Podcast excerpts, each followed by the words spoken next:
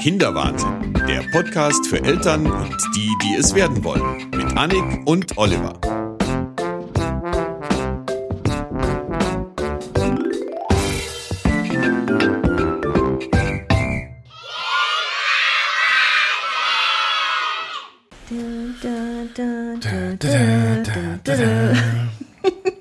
Ja, Sie sind richtig beim Kinderwahnsinn Folge 31. Hallo Oliver. Hallo Annik. Ja, wollen wir mal über Erziehung reden? Oh mal so Gott. zur Abwechslung. Wir reden immer nur über Konsum und wir sollten auch mal über Erziehung Reden wir immer nur über Konsum? Ja, wir reden immer nur über Das Konsum. muss an uns liegen, ja. Ja, schlimm. Vielleicht sind wir einfach so Konsumgeier. Sind wir. Schlimm. Dann äh, fang doch mal an, über Erziehung zu reden. ja, gut. Also ich habe einen Artikel gelesen in der Nido, besser gesagt im Online-Portal von Nido. Hm. Und zwar war die Überschrift Erziehung vererbt sich. Und das fand ich sehr, sehr spannend, weil ich dachte dann gleich an diese Geschichte Genetik und so weiter. Da war es doch mal ein wissenschaftliches Projekt, das rausgefunden hat, dass äh, zum Beispiel Hunger, also wenn deine Urgroßväter Hunger gelitten haben, dass das uns als zweite, dritte, vierte Generation danach immer noch betrifft. Ist also das dass so? sich solche, solche Aha. Sachen praktisch in den Speicher eingravieren und, ähm, und die nachfolgenden Generationen wirklich noch Sachen aufarbeiten müssen, die praktisch von den Urgroßeltern oder sowas Ja, kamen. wann ist denn da mal Schluss damit? Also, Ja, es muss ja auch nicht unbedingt immer was Schlechtes sein, muss so. man auch sehen. Ja, also gut. Genau, und deswegen dachte ich, das geht eher darum, tut's, es dreht sich aber um was ganz anderes. Und zwar war das ein Interview mit einer Historikerin, Miriam Gebhardt. Und zwar ging es um den Ratgeber Die Mutter und ihr erstes Kind.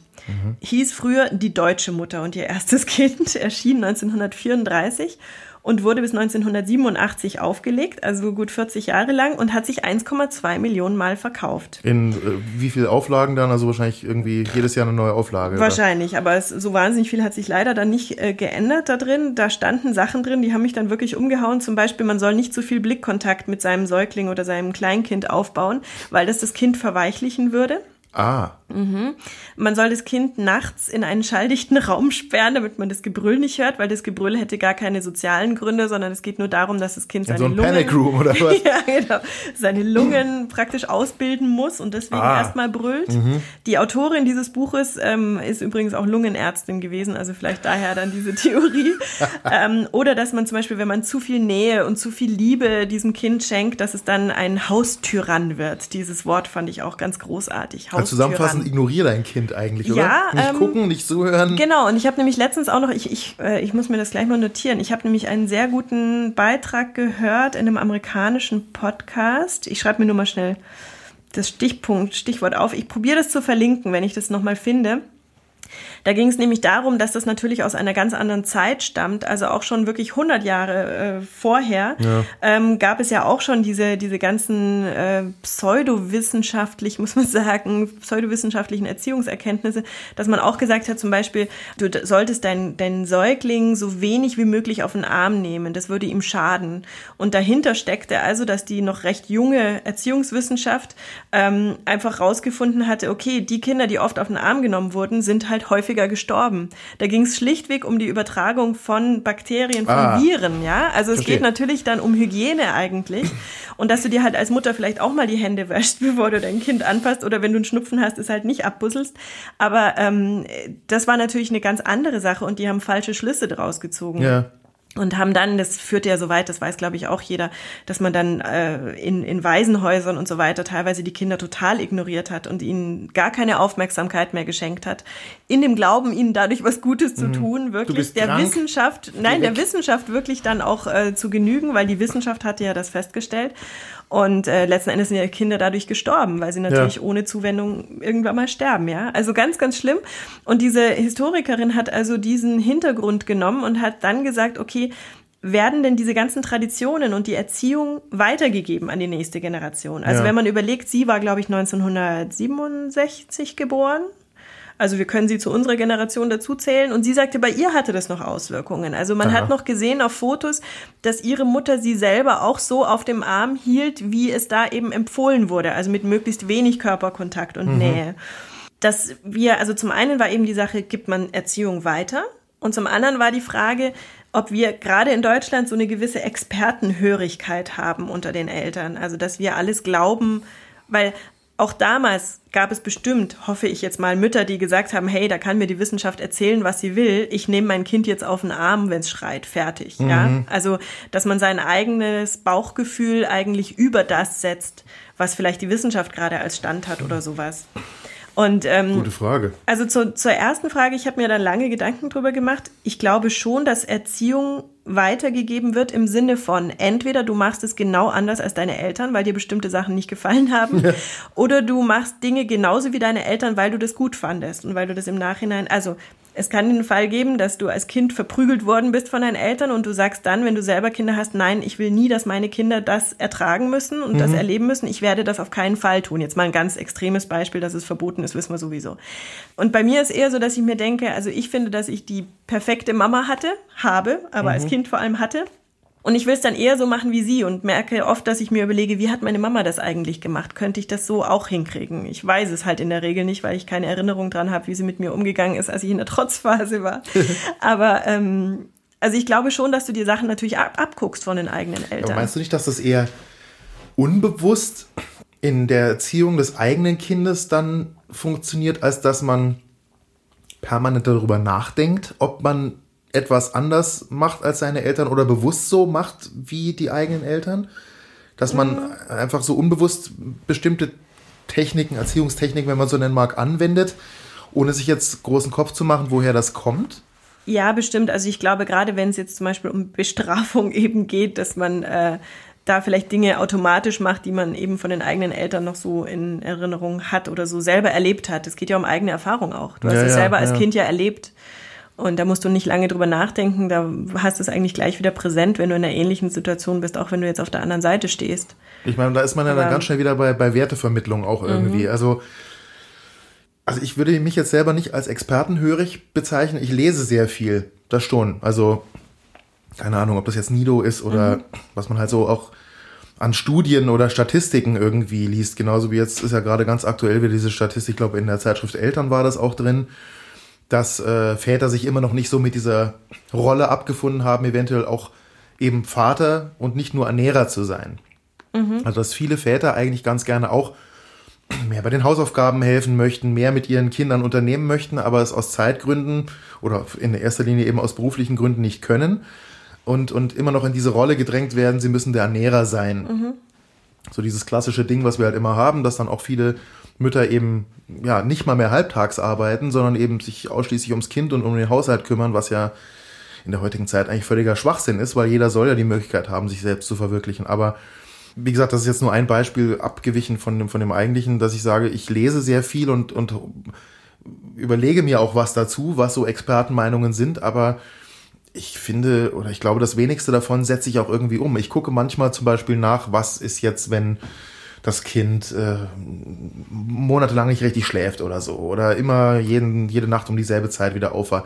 Da gucke ich dann schon mal und treffe dann auch auf irgendwelche Expertentipps, die, wo man sich vielleicht irgendwas rausziehen kann auch. Aber ja, aber wie ist es denn so in deinem Umfeld? Also ich habe schon den Eindruck, dass es viele Eltern gibt, ähm, die, die sehr kopfgesteuert an die Erziehung rangehen und nicht ja. mehr nach dem Bauchgefühl, so nach dem Motto, ach, das, ich glaube, das ist jetzt richtig so, sondern sich halt dann durch diese ganzen Ratgeber und Bücher auch total verunsichern lassen mhm. und wegbringen lassen vom Bauchgefühl, weil jeder sagt was anderes. Es gibt nicht die perfekte Erziehung, ja? ja. Das hat sich über die Jahrzehnte, über die Jahre verändert sich es immer wieder. Es gibt irgendwelche Trends immer wieder, die auftauchen in der Erziehung und letzten Endes musst du ja trotzdem deinen eigenen Weg finden und Auf das ist ja auch Fall, jedes ja. Kind komplett anders. Und ich habe halt gemerkt, wenn ich Bücher lese oder sowas. Ich habe nicht viele gelesen, muss ich gestehen, aber wenn, dann irritiert es mich eher, mhm. weil ich dann viel zu sehr bei bestimmten Entscheidungen eben mir wieder überlege, was haben die da in dem Buch gesagt, anstatt einfach zu sagen, nein, ich mache das jetzt so, wie ich es für richtig halte und fertig. Also ich höre, glaube ich, immer mehr auf die äh, Tipps und, und äh, Erfahrungen von anderen Eltern. Ja, zum Beispiel. Also entweder von Freunden von mir, die schon ältere Kinder haben. Und die vor allem näher dran sind an dir, die genau. kennen dich und die kennen dein Kind. Richtig. Also das finde ich auch viel besser. Ich habe bei vielen dieser, dieser Bücher, wenn man kommt ja mit diesen Büchern sowieso in Berührung. Ich kenne ganz viele Beispiele, die dann bereits vor der Geburt irgendwie 50 Bücher, naja, übertrieben, aber vielleicht 20 hatten, mit Tipps, wie man dann eben nach der Geburt oder vor der Geburt oder eben mit dem Kind umgeht. Ich habe bei vielen dieser Bücher leider immer die, äh, ja, eigentlich, ich, anders gesagt, bei vielen von diesen Büchern habe ich immer den Eindruck, dass das alles sehr auf Statistiken aufbaut. Mhm und auf irgendwelchem Studienkäse der letzten Jahre und die Leute, die das schreiben, so gut wie keine richtige Praxiserfahrung mitbringen, wenn sie das ja, Buch schreiben. Das ja. ist genauso wie äh, ja gut, aber du musst es halt an irgendwas festmachen. Also ich verstehe schon deren ja. Herangehensweise, dass du so natürlich weniger angreifbar bist, wenn du das wissenschaftlich wirklich korrekt einfach erforscht, ja. anstatt wenn du sagst, hey, bei meinem eigenen Kind ist es aber so und so. Mhm. Ja, dann sagt jeder, na gut, bei meinem nicht, fertig. Also das, äh, es ist schwierig, ja. es ist ein schwieriges Thema und es gibt, finde ich, in ganz vielen Fällen kein richtig oder falsch. Also natürlich kannst du sagen, es ist absolut falsch, dein Kind zu schlagen, aber das ist halt wirklich mal ein ganz, ganz seltenes Beispiel, was für alle Kinder gilt und was du wirklich so fest als Regel aufstellen kannst kannst. Alles mhm. andere ist wirklich, weil bei manchen hilft Strenge, bei manchen hilft eher, wenn du nachgibst und verständnisvoll bist. Ja, also es ist, es ist so unterschiedlich ja, einfach. Also die einzigen Bücher, die ich in der Hand hatte, wo ich wirklich sagen muss, da habe ich was draus gezogen, sind diese Jesper Juhl Bücher. Ja. Es sind jetzt auch nicht alle Leute Fan von dem. Äh, wobei für mich ist das, was er in seinen Büchern schreibt, eigentlich am einleuchtendsten. Der ist ja auch sehr entspannt. Ja. ja. Und äh, Kinderpsychologie ist auch nochmal eine andere Geschichte. Also äh, wenn es da Experten gibt, die sich äh, ja wirklich in, im Laufe der Jahre mit vielen Kindern beschäftigt haben und dann eine Essenz aus diesen ganzen Erfahrungen ziehen und ein Buch schreiben, dann äh, lese ich da schon genauer oder, oder höre vielleicht auch genauer hin. Was mich gerade sehr interessiert, das habe ich gerade auf meinen Amazon-Wunschzettel gestellt, damit ich es nicht wieder vergesse. Es gibt natürlich auch ähm, Bücher, also Biografien eher über bekannte Erzieher, will mhm. ich jetzt eigentlich gar nicht so sagen, also über Maria Montessori zum Beispiel. Das finde ich sehr, sehr spannend, wie die in ihrem damaligen Umfeld auf die Idee gekommen sind, dass was falsch laufen könnte und ja. das anders machen zu wollen, was für eine Kraft da auch dahinter stecken mhm. muss, dass dann äh, sich dieser Gesellschaft so entgegenzustellen und ja. diesen ganzen Trends entgegenzustellen.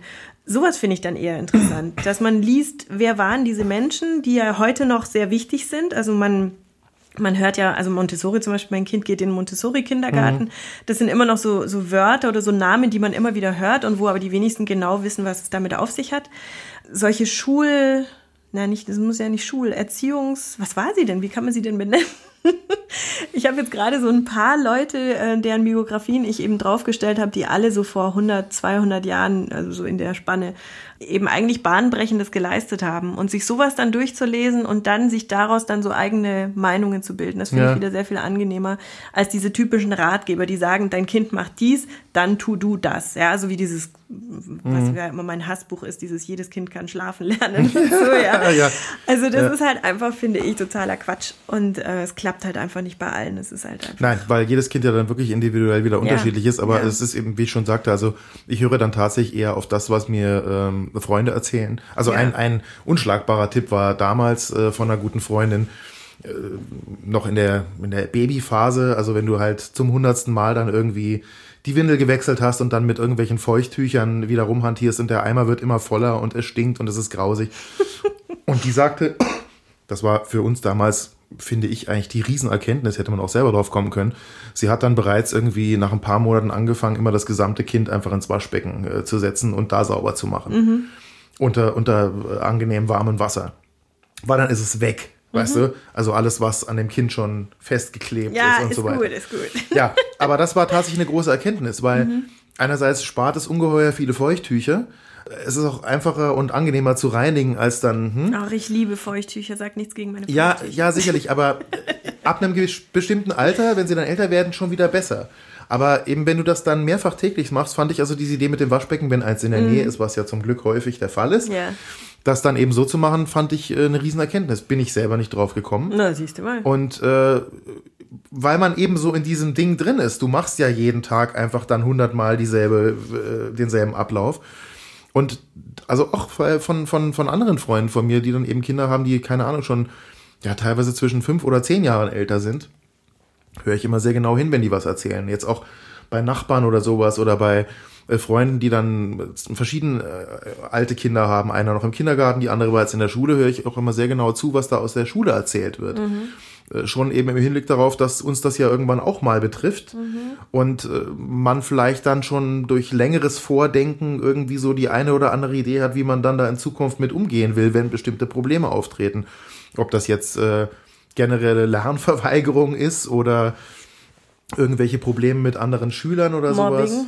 Ja, Mobbing. Ja, ja. Also äh, gut, es sind, da sprichst du was an. Wir haben natürlich heute oder die Kinder heute sind natürlich noch mal ganz anderen Sachen ausgesetzt, als bei uns damals der Fall war. Auch dieses Markenbewusstsein oder ähm, Spielzeug. Es äh, fängt früher an, glaube ich. Also, Fängt weil das früher an, Markenbewusstsein, das hat bei uns, so wenn ich mich richtig, richtig erinnere, so in der sechsten Klasse angefangen. Ja. Und noch nicht in der Grundschule. Aber in der sechsten wollten sie auch alle ihre Levi's haben und ihre Chucks und so. Ja, Und das ist eben auch wieder eine Frage, wie gehst du damit um? Aber Ja.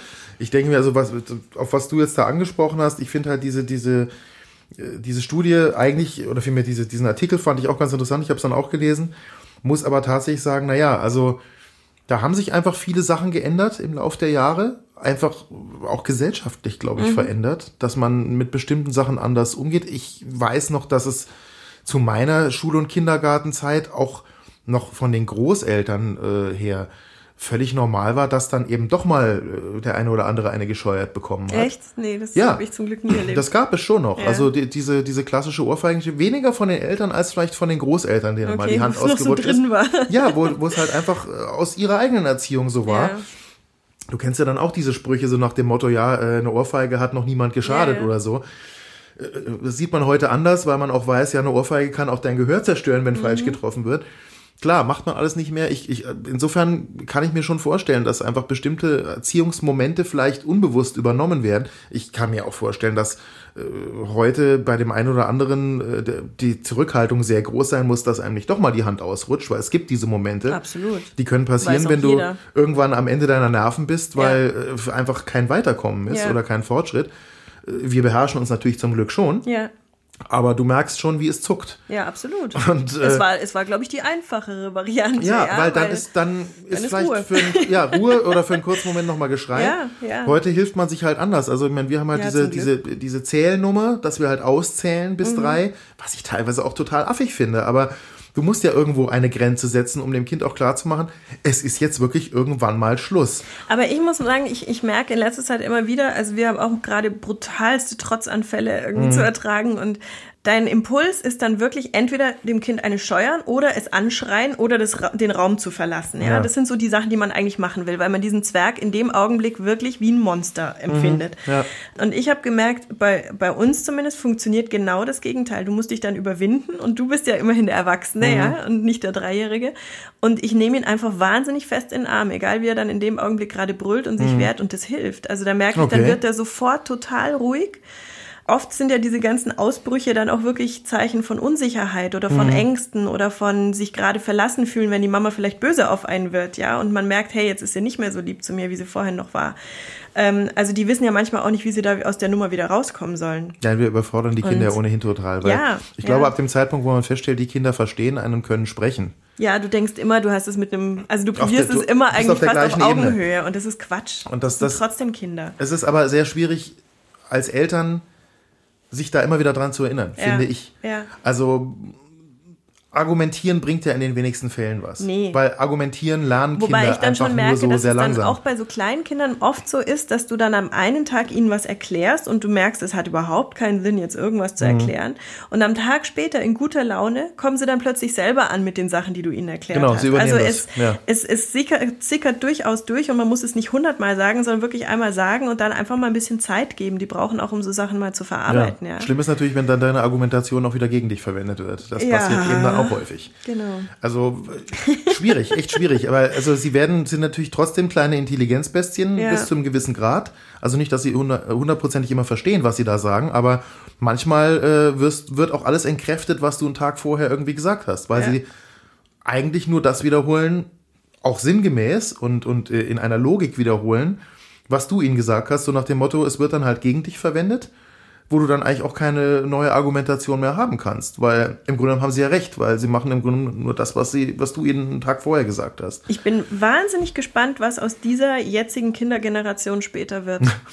Muss ich echt sagen, weil es gab noch nie eine Generation, die, also in Deutschland, ich rede jetzt wirklich nur von, von Deutschland und Ja. von, sage ich mal, äh, jetzt Menschen wie uns, ähm, die jetzt keine großen finanziellen Sorgen haben oder sowas und nicht am totalen Minimum leben Mhm. müssen, sondern die ihren Kindern dann doch auch was Spielsachen angeht, viel zu viel bieten eigentlich. Ja. Ja. Also ich bin sehr gespannt. Es gab noch nie eine Generation, die so liebevoll erzogen wurde, die aber auch so betüdelt erzogen wurde, Ja. ähm, die so wenig autoritär erzogen wurde und streng. Also wir schaffen es alle irgendwie nicht so richtig, immer streng zu sein, glaube ich. Mhm. Nein, weil Ähm, man natürlich versucht, alles also- richtig zu machen. ja, also und die, die sich auch, also unsere Generation gibt es ja wahnsinnig viel macht sich wahnsinnig viel Gedanken einfach. Also ich habe schon den Eindruck, dass wir eher noch so ein bisschen mitgelaufen sind, auch mhm. wenn wir beide Einzelkinder sind, aber dass man nicht ständig im Mittelpunkt stand. Die Eltern ja. haben gesagt, das und das wird gemacht und das Kind kommt halt mit. Und mittlerweile wird das Kind halt auch gefragt, was sollen wir heute machen? Gehen wir heute in den Zoo oder gehen wir in die Kunstausstellung? Ja, sagt die Enttäuschung kind, ist dann immer den Zoo. Ja. Wenn man mal nichts macht, ja. ja. Also ich bin echt gespannt, ob das jetzt eine super tolle Generation wird, weil die selbstbewusst sind und weil die keine großen Entbehrungen hatten oder ob die einfach total verzogen sind. Ich habe da immer die Sorge, permanent. Ja, ich auch. Weil äh, ich mich dann meistens zu spät, aber bei allen Entscheidungen, die ich so treffe, auch an Programmen, die man macht, immer frage, ist das nicht eigentlich alles zu viel? Ja. Also, wie ich auch neulich mit jemandem gesprochen habe, der gesagt hat, ja, ein Kind muss sich auch langweilen. Ja, mal. absolut. Ist, glaube ich, auch Jesper Juhl, der das und, äh, groß gesagt ja, hat. Ja, ich glaube, ja. der hat das auch gesagt. Aber ich kam jetzt neulich durch ein, durch ein Gespräch irgendwie drauf, weil es irgendwie ist, ja, er hat dann irgendwie gesagt, mir ist langweilig. Und dann, also ich, ich höre das auch ab und zu und dann sage ich, äh, du bist vier, dir kann gar nicht langweilig sein. Blödes Argument, weil versteht natürlich keiner außer mir. Ja, mach was. Äh, genauso wie ich auch immer zu hören kriege, äh, dein Sarkasmus bringt dich nicht weiter. Und ich sehe das anders. Ich habe das an einem Freund gesehen, dessen Töchter jetzt mittlerweile 18 und 20 sind die ich kenne, seit sie sechs und acht waren. Der hat im Prinzip die ganze Erziehung auf einer gewissen Form von Sarkasmus äh, aufgebaut. Was in der Pubertät extrem schwierig war, mhm. weil sie es von mir dann, wenn ich da mal war, auch noch mitbekommen haben. Aber die sind da sehr gut rausgegangen aus der Nummer. Einerseits mit einer sehr guten Portion Humor über die Jahre, den sie entwickelt haben. Und natürlich auch äh, sich diesen Sarkasmus angeeignet haben. Ja, eigentlich glaube ich ganz gut ins Leben damit gehen. So viel zum Thema, dass man sein Kind auch mal mhm. daran führen sollte. Aber ich denke mir bei allen Sachen immer, gerade bei diesem, weil wir wirklich nur Management betreiben für die Kinder ja. eigentlich heutzutage, dass man eben jeden Tag überlegt, jetzt auch eben nach dem Kindergarten, was wird dann gemacht? Geht man in den Zoo, geht man in den Zirkus. Äh, mit Freunden spielen ist ja noch das Beste, was man machen kann, ja. weil dann eben auch eine Interaktion stattfindet und die dann sich auch untereinander beschäftigen, je älter sie werden. Aber ich glaube generell, dass wir viel zu viel Programm reinhauen für ja, die Kinder. Absolut. Und die eigentlich auch lernen müssen, damit umzugehen, wenn mal eben nichts ist. Also ich merke das halt Programm immer, wir planen dann immer schon so Richtung Wochenende, aha, jetzt ist dann Wochenende, dann ist auch der Papa zu Hause, ja. was machen wir denn dann zusammen? Und wenn man dann das Kind mit einbezieht, dann sagt er in der Regel, er will, er will spielen, er will mhm. Lego spielen in seinem Zimmer, fertig. Ja. Und da sitzt er dann alleine und ja, und wir stehen eigentlich. immer da und denken uns, oh, der Arme, und jetzt spielt er da ganz alleine. Und ich denke mir immer, nein, das ist genau das Richtige. Das ist ja das einfach Bescheuerte mal daran. sein Ding machen lassen. Und er, er ist die ganze Woche auch ja. irgendwie vormittags im Kindergarten und dann mal bei der Oma. Und für ihn ist es das Schönste, einfach mal in seinem Zimmer mhm. Ruhe zu haben. Und das finde ich auch absolut okay. Ja. Und das muss diese Zeiten, glaube ich, muss man auch echt freischaufeln. Ja, aber das also, ist eben das Beknackte, finde ich, daran, dass man auf der einen Seite die ganze Woche im Megastress ist, wie man irgendwie das Programm gestaltet. Und dann sich wundert, wenn das Kind tatsächlich mal irgendwie, je älter es wird, desto öfter kommt es ja vor, eben auch eine gewisse Zeit für sich alleine haben will und dann sind die Eltern wieder enttäuscht, dass man halt nichts gemeinsam macht, anstatt dass sie mal Ruhe geben und sagen, eine halbe Stunde für uns. Ja, ja. Wozu auch immer man sie nutzen mag. Tja. Aber, äh, aber ich glaube, das ist so diese, diese Schere im Kopf, die wir, die wir uns alle selber machen. Wir machen es uns auch eben selber extrem schwer. Weil wir eben immer auf der Hut sind, wie kriegen wir möglichst viel in das Kind reingebacken, so, dass es eben auch vorbereitet ist für die Zukunft. Was ermöglicht man ihm alles durch den Zukauf von Spielzeug, durch Sachen, die man sich ausdenkt, die man machen kann am Nachmittag. Also wir versuchen da halt möglichst viel reinzupropfen in so ein Kind. Und es, da geht zwar eine Menge rein, und das heißt ja auch immer, je früher, desto besser, weil die Lernkurve nimmt mhm. ja dann irgendwann auch mal wieder ab. Aber ich glaube einfach, es ist insgesamt zu viel. Es ist zu viel Zeug von allem.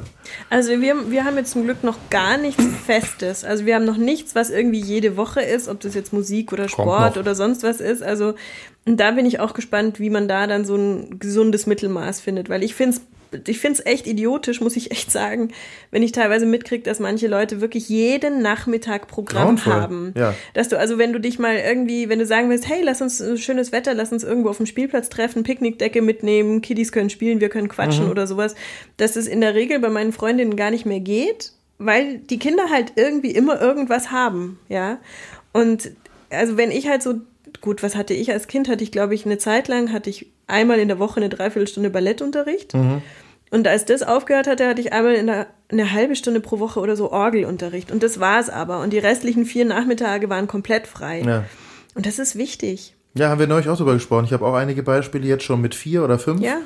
Die haben jetzt im Winter zweimal in der Woche Skikurs, dann noch irgendwie Fußball, dann noch äh, Handball, was auch immer. Also im Prinzip vier Tage in der Woche am Nachmittag dicht. Ja. So, dann versuch mal mit anderen noch irgendwelche Playdates zu organisieren. Ist nicht und, drin. Und vor allem dein ganzes Leben wird so ablaufen. Ja. Du wirst dein Leben lang Termine haben. Wieso kannst du dann nicht wenigstens in der Kindheit einfach mal so in den Tag reinleben Ja. und dir überlegen, was will ich jetzt machen? Will ich jetzt irgendwie äh, im Garten spielen oder will ich jetzt auf den Spielplatz gehen oder will ich mich mit einem Freund treffen oder einfach Lego bauen oder was basteln? weil, also einfach mal. weil eben viele Eltern alles richtig machen wollen. Die wollen eben ihren Kindern die Möglichkeiten geben, die sie vielleicht selber nicht hatten als Kind ja, in klar, dieser Geballtheit, klar. weil das Und sie Angebot haben Angst, da dass war. wenn sie das mit ihren Kindern nicht machen, dass die dann die Loser sind. Und die Angst habe ich überhaupt nicht, weil ich ich denke, nicht. wenn ich wirklich mein Kind einfach mal Kind sein lasse, dann ist es ein viel zufriedeneres Kind und später Ja. ein zufriedenerer Jugendlicher, als wenn ich den die ganze Zeit schon unter Druck setze. Was Ja, aber weißt du, das? das ist eben auch bei vielen Eltern so, dass die halt sagen, gut, da sind dann halt auch so der gesellschaftliche Druck, ja, total, klar. der dann halt klar. gesagt, okay, Drei da Sprachen. trifft man sich dann, ja, so ungefähr drei Sprachen, mindestens schon im Alter von dreieinhalb Ja. oder so. Ja, gut, manchmal funktioniert das auch, wenn es zweisprachige Eltern sind. Das Ja. finde ich ja ganz cool, aber jetzt abgesehen davon. Da ist dann halt so, die bewegen sich halt in bestimmten Kreisen, da äh, trifft man sich untereinander, da heißt dann, ja, mein Sohn macht jetzt schon das und das. Also es ist ja dann auch so fast schon so ein Wettbewerb Total, klar. dass man dann sagt, ja, äh, der muss jetzt Skifahren schon äh, irgendwie mit vier und mit fünf Golfen und äh, was weiß ich alles. Da, also ich glaube einfach, dass man einfach auch durch diese gesellschaftlichen Zwänge in bestimmten Kreisen natürlich auch äh, sich verpflichtet fühlt, dass das Kind da mithalten muss Ja, mit ja, den anderen. Ja.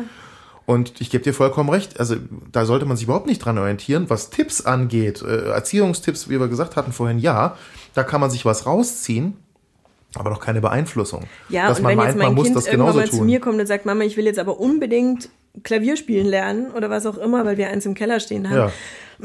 dann werde ich auch die Letzte sein, die sagt, nein, das darfst du nicht. Ja. Also es ist klar, wenn es, wenn der Impuls vom Kind ausgeht und es das unbedingt will, sei es aus Gruppenzwang oder anderen ja, Gründen, dann kann man da immer drüber sprechen. Aber ähm, wie gesagt, dieses totale Verplantsein finde ich einfach nicht richtig. Nee. Also für alle, für alle Beteiligten. Also ich habe auch keine Lust, eben so ein Mama-Taxi zu sein, das ständig das Kind irgendwo hin kutschiert. Habe ich Ja. auch keine Lust drauf. Ja, und darauf läuft es ja dann auch immer hinaus, weil Ja, irgendwo ja, müssen klar. die Kinder zu ihren ganzen Klar. Kursen und Veranstaltungen irgendwie kommen. Also ich finde das auch Apropos sehr schade. Veranstaltung. Veranstaltungen. Schöne Überleitung. Erst noch bevor wir erzählen, dass wir im so. Zirkus waren, Ja. habe ich einen Veranstaltungstipp für alle, die in München sind. Und zwar gibt's hier die Zwergalmusik. Und Großartig. zwar, das finde ich, ich habe mir jetzt Karten gekauft für die nächsten Monate.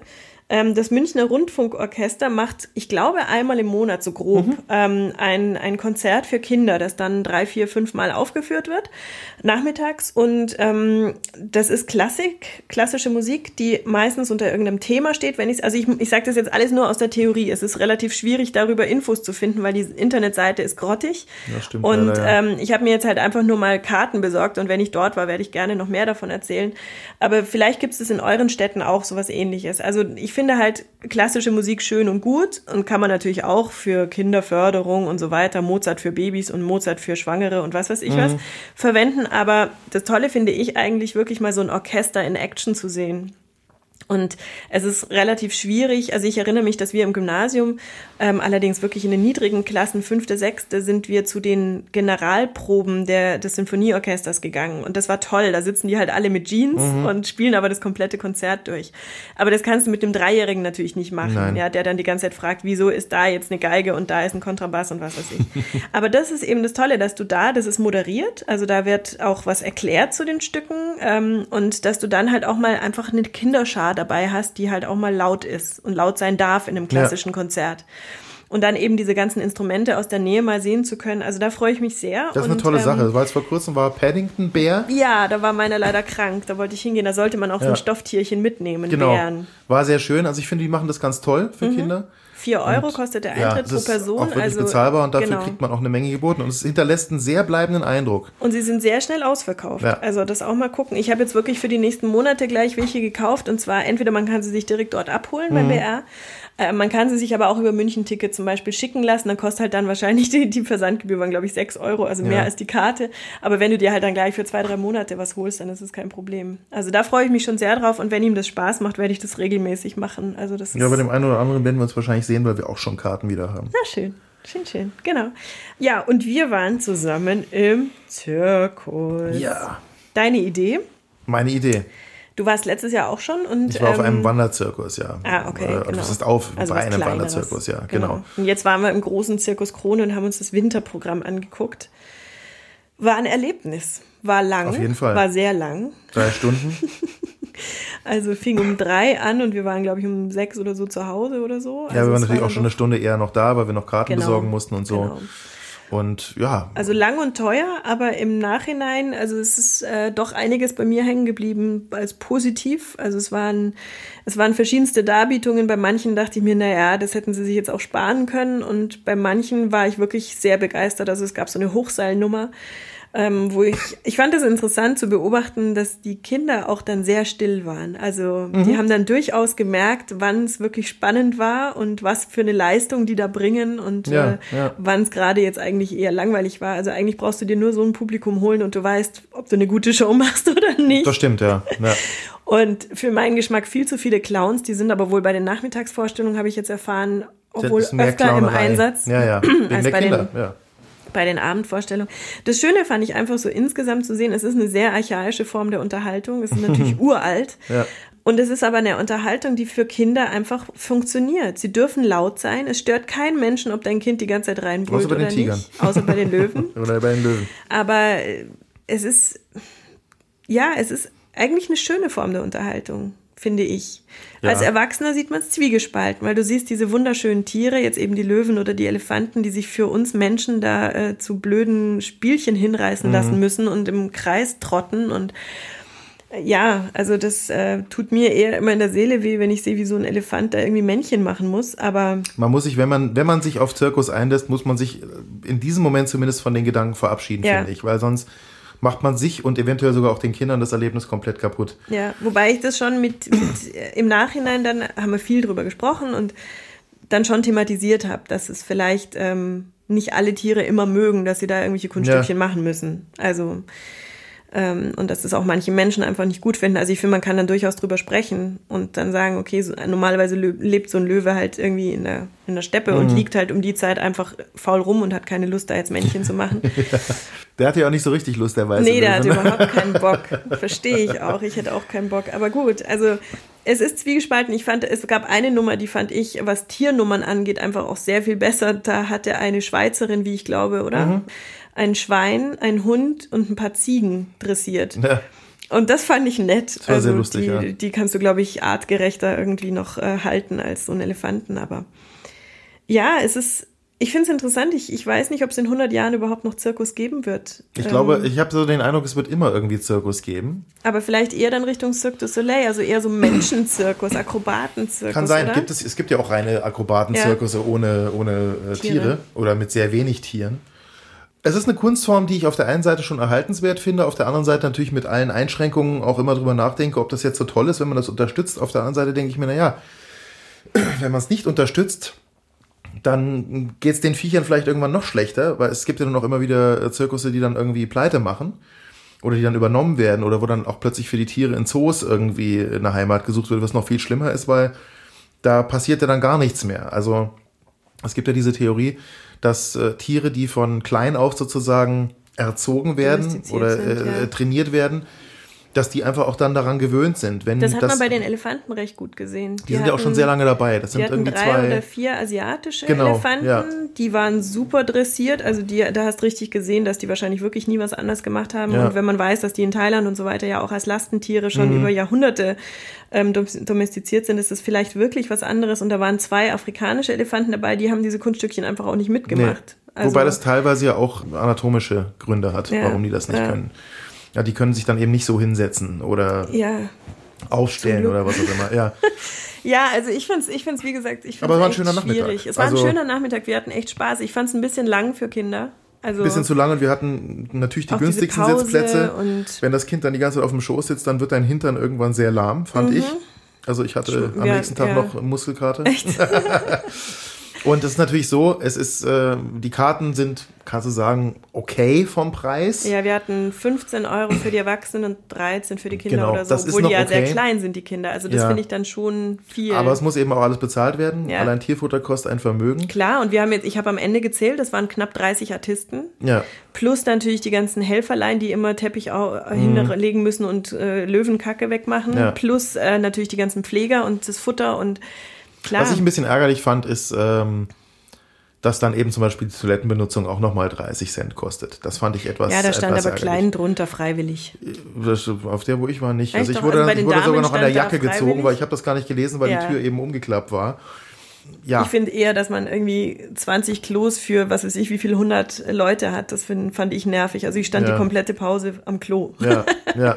und habe gewartet, da eine ellenlange Schlange, weil gerade auf dem Frauenklo sind natürlich dann meistens auch die Kinder dabei mhm. und dann dauert es noch länger einmal im Jahr oder sowas oder dass ein Kind mal sowas gesehen hat. Ich, ich muss auch sagen, das ist aber jetzt wirklich reine Gefühlssache, dass ich dann lieber in einen Zirkus Krone gehe, der mhm. ja doch Traditionsbetrieb, gut, das sind ja alle, aber etabliert ist und mhm. im Winter zumindest fest in München ist, weil ich glaube, äh, auch aus der Presse und so weiter, dass da noch ein gewisses Auge drauf geworfen wird, wie es den Tieren auf geht. Auf Zirkus Krone wird auf jeden Fall mehr Augen geworfen die, die als sind, auf andere, die halt genau, die ganze die Zeit sind, unterwegs sind. Eben, ja. die sind sehr unter Beobachtung, auch von der Abendzeitung und so weiter. Da waren immer wieder Geschichten drin über die Tierhaltung mhm. und insofern hoffe ich, das ist aber jetzt nur eine Gefühlssache, dass da ein bisschen bessere Konditionen herrschen als bei ja. so manchem kleinen Tingle-Zirkus, der halt wirklich vielleicht auch viel mehr noch aufs Geld schauen muss. Ja also das, aber wie gesagt, das ist nur so ein, so ein Gefühl. Und ähm, es war natürlich schon cool, dass du dann in so einem Zirkus äh, internationale Künstler hast. Also die waren aus Kuba, aus, äh,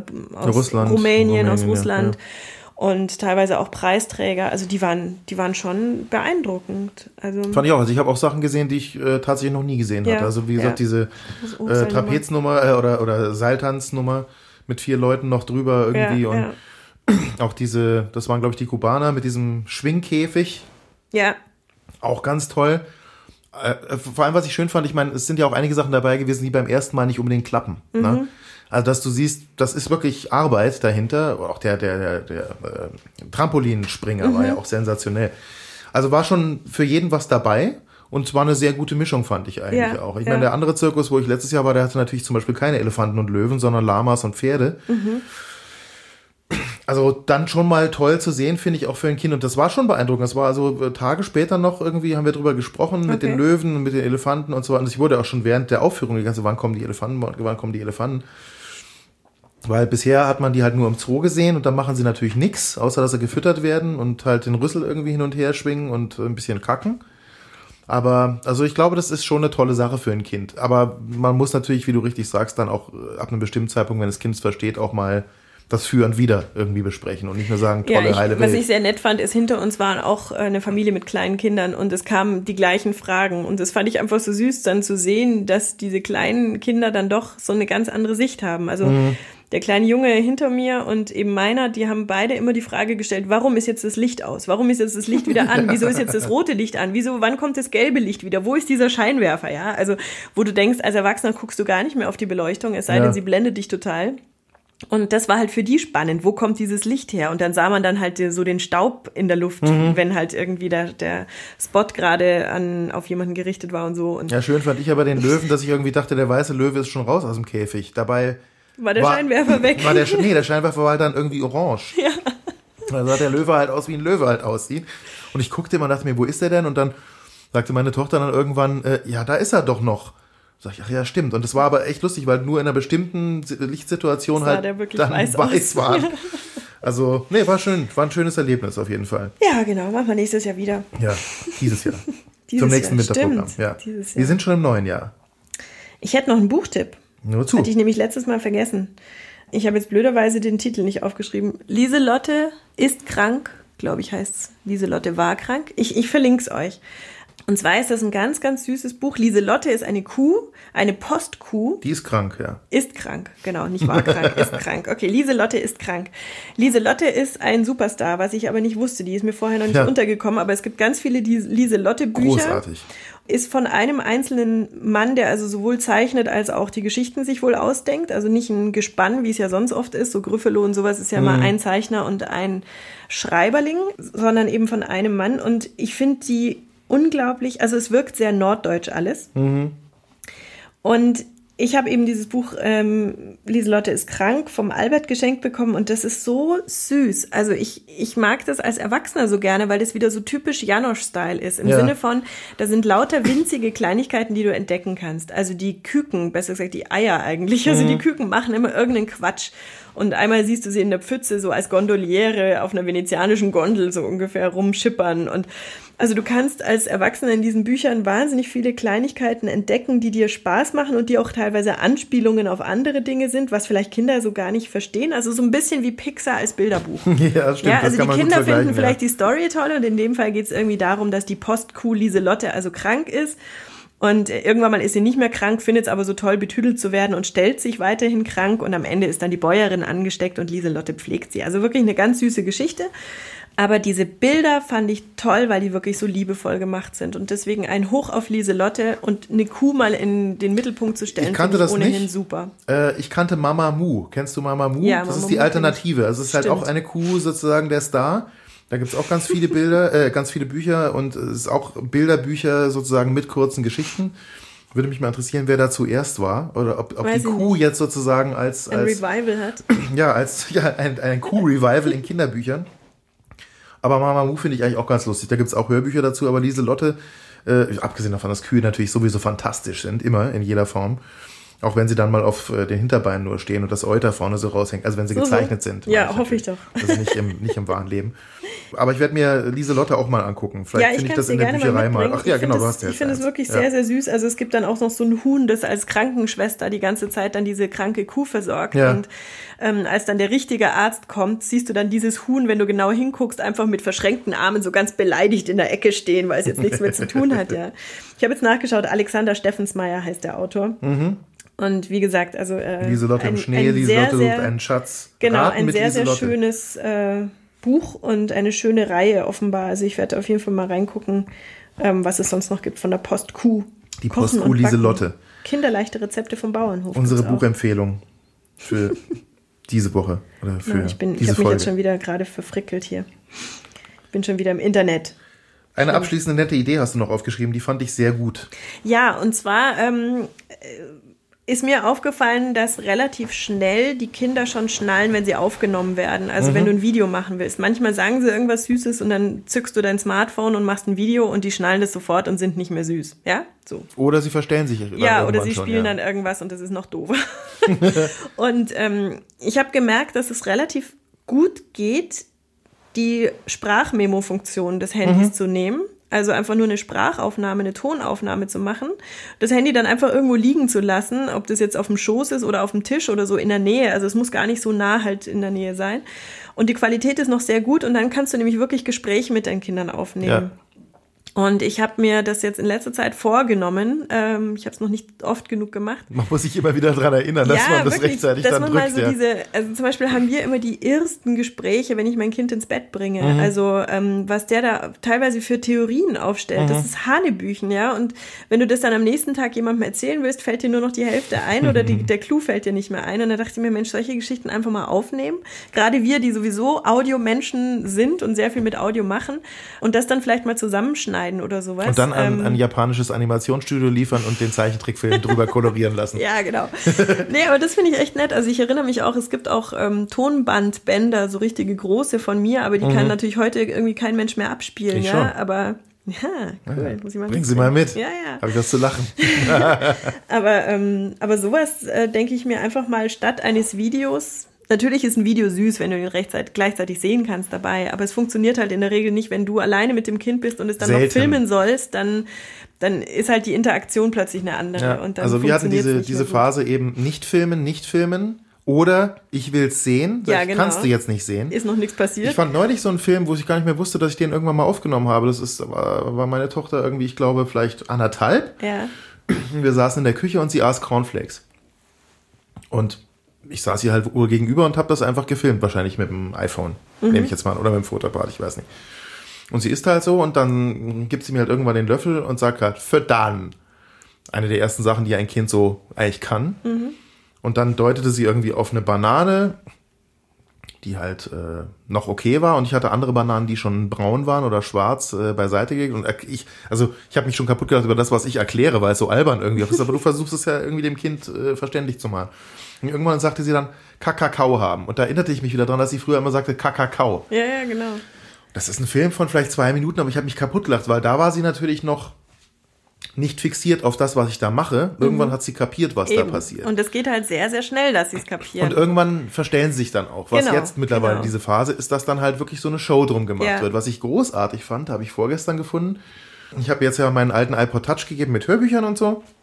Und irgendwie hat sie es wohl geschafft, die Kamerafunktion zu aktivieren. Die habe ich nämlich offen gelassen. Also alles andere habe ich stumm geschaltet für sie. Und dann hat sie ein paar Fotos gemacht von ihrem Zimmer, aber mhm. dann irgendwie auch einen Film. Mhm. Da erkennst du jetzt nicht viel. Du siehst dann irgendwann das Playmobil-Schloss und das Bett und alles sehr verwackelt und manchmal ist die Hand davor. Und dann aber, aber auch den einen oder anderen Kommentar. Mhm.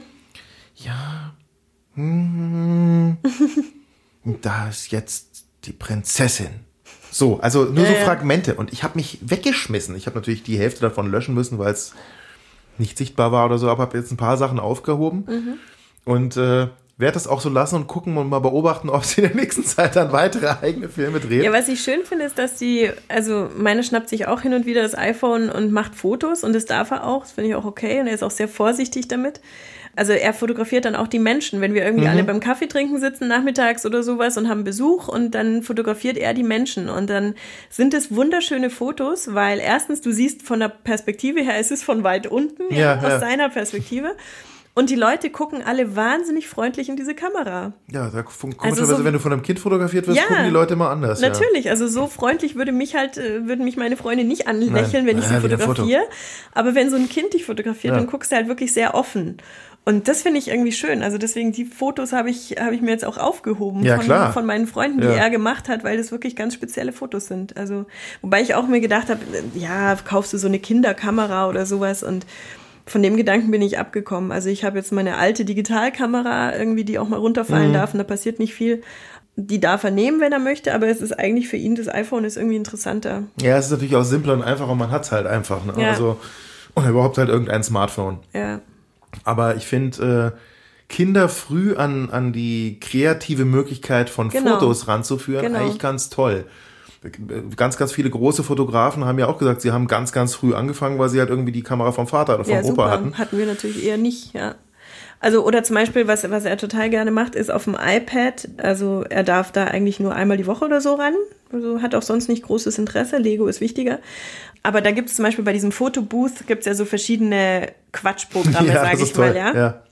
Und für ihn ist das Tollste nicht diese Sachen, wo du verzerrt aussiehst, sondern wo so, eine, so ein Temperaturfilter, so ein Pseudotemperaturfilter drauf ja, ist, ja, wo also ja. alles dann in grellen Farben mhm. von blau bis äh, rot und gelb und grün ähm, so schattiert ist er. Und das findet er super und da macht er aber auch sehr künstlerische Fotos. Also er mhm. probiert dann auch extra ein Foto zu machen, wo alles lila ist oder wo dann die Lampe grün ist oder irgendwie so Sachen. Und da stoppe ich auch selten, weil ich sage, mein Gott, das ist eine kreative Möglichkeit, einfach mal äh, rum zu experimentieren. Mhm. Ähm, das finde ich viel schöner, als wenn sie halt irgendwie Fernsehen oder sowas. Das stimmt, auf jeden also Fall, ja, ja. Für sowas immer gerne ja. auch Medienkonsum.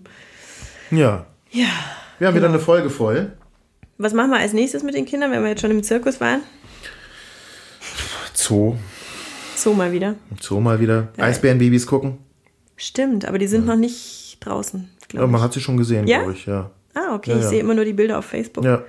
Oder ähm, ich ja, finde ja auch cool, Lehmbachhaus. Lehmbachhaus. Habe ich ja auch eine Jahreskarte. Was wir uns ja vorgenommen hatten, äh, wo wir hin wollten, da hier in München, was ich dir erzählt habe, mit diesem äh, Ach ja. Kinderspielplatz Indoor sozusagen. Ja, ja, genau, genau. Aber so rein, ich finde, also den Gedanken, rein kulturell auch mal Bilder an, angucken zu gehen, also in ein Erwachsenenmuseum zu gehen, finde ich auch nicht schlecht. Ja, äh, haben wir jetzt auch schon häufig gemacht, äh, zum Beispiel ins äh, Museum Mensch und Natur, mhm. ins äh, Paläontolo Paläontologisch. Paläontologisch, also Saurier-Skelette gucken und sowas.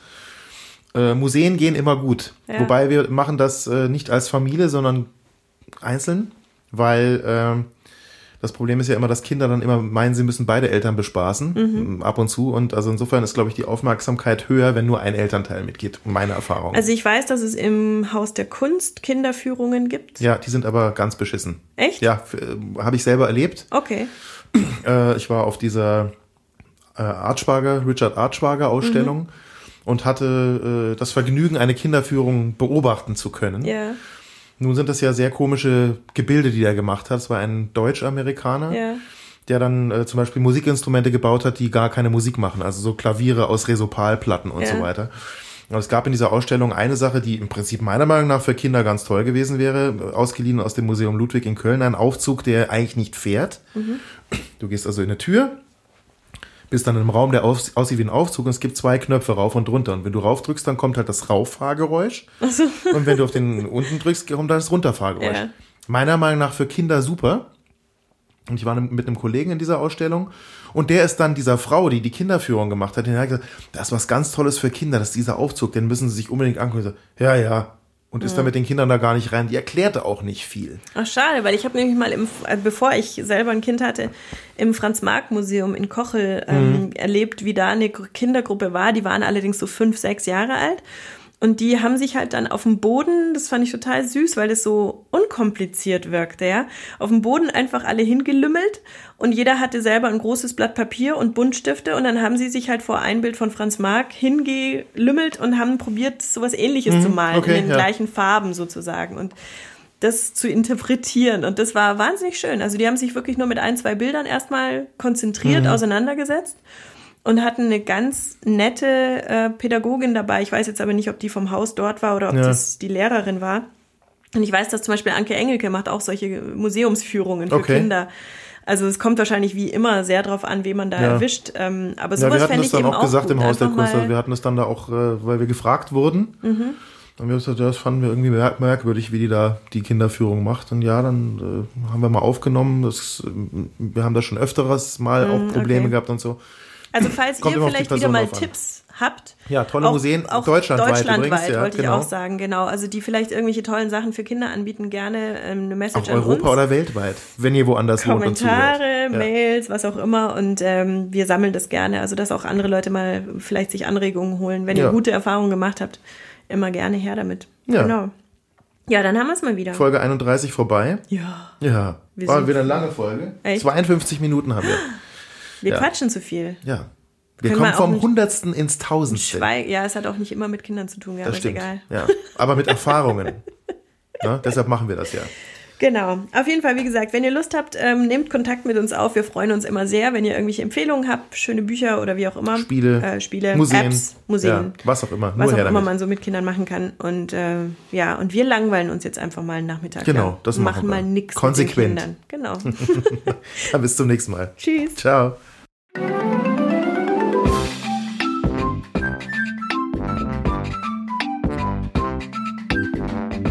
Kinderwahnsinn, der Podcast für Eltern und die, die es werden wollen, mit Annik und Oliver.